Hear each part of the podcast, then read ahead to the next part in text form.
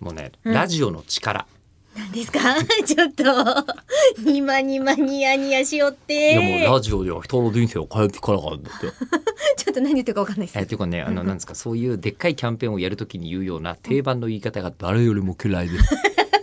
聞き取りにくい声でだって 悪口を言う。だってねそういうのね、ラジオとは愛だみたいなこととかねあーやってる側は愛と金のバランスの中で成り立ってますからね。金もらえなくてもこれはやらないあ、これはやります。これはやるよね、うんあーというまあだから何でしょうあのどっちにしろああと100年ぐらいラジオ多分歴史あるんですよ。うん千あ本当にから1920年に、えー、と商用ラジオ放送って始まってるはずなんですよ。おう、だからラジオ100年が2020年なんで、うんいろんなキャンペーンとかやった方がいいと思うんですけど、な一切そういう話ないですもねう。ラジオや大丈夫か多いっていうのを僕は今思っていますよという、なるほはいど。えうーんのはありますが、はいラジオの力、力が力があるんだと。ねほう。でえー釧路市の藪さんからいただきましたあ。りがとうございます。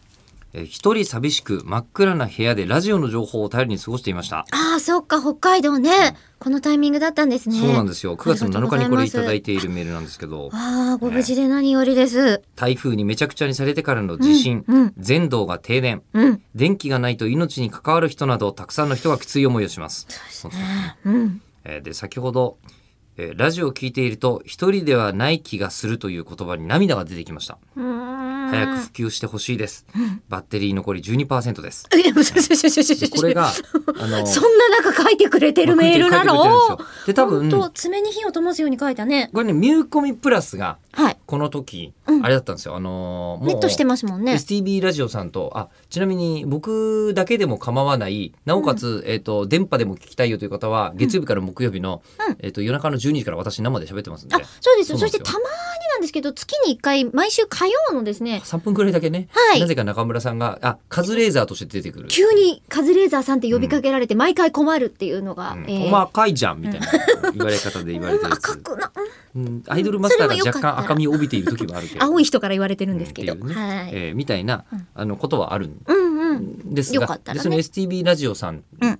に、まあ、ネットして、うんで北海道大変なことだったんで、うんこの日は、えーラジオドからみたいなことは言わないで、うん。まあでも本当にラジオでそういうの役に立つじゃないですか、うん役に立つというか一応裏取った情報はちゃんと流しているし、そうですでね。あと報道としてはね。ちゃんと別に危なくない時は危なくないよって、平穏無事なうん。放送してるってのはそう危なくないよって話じゃうないんですか、うん。それもありだなと思って、うんすごい基本的な今基礎的な何してるリクエストを受け付けて今何してるみたいな、うん。ラジオやらせていただいたうんことに対応してるんだと思うんですよ。えあーなぜかというと、はいえーリクエストしておきます。ドリカム、晴れたらいいねってこのメール終わってるん ですね。ーこの番組ポッドキャスト、音楽がかけられませんうん間違ってんだよね、多分ね。でもありがとう。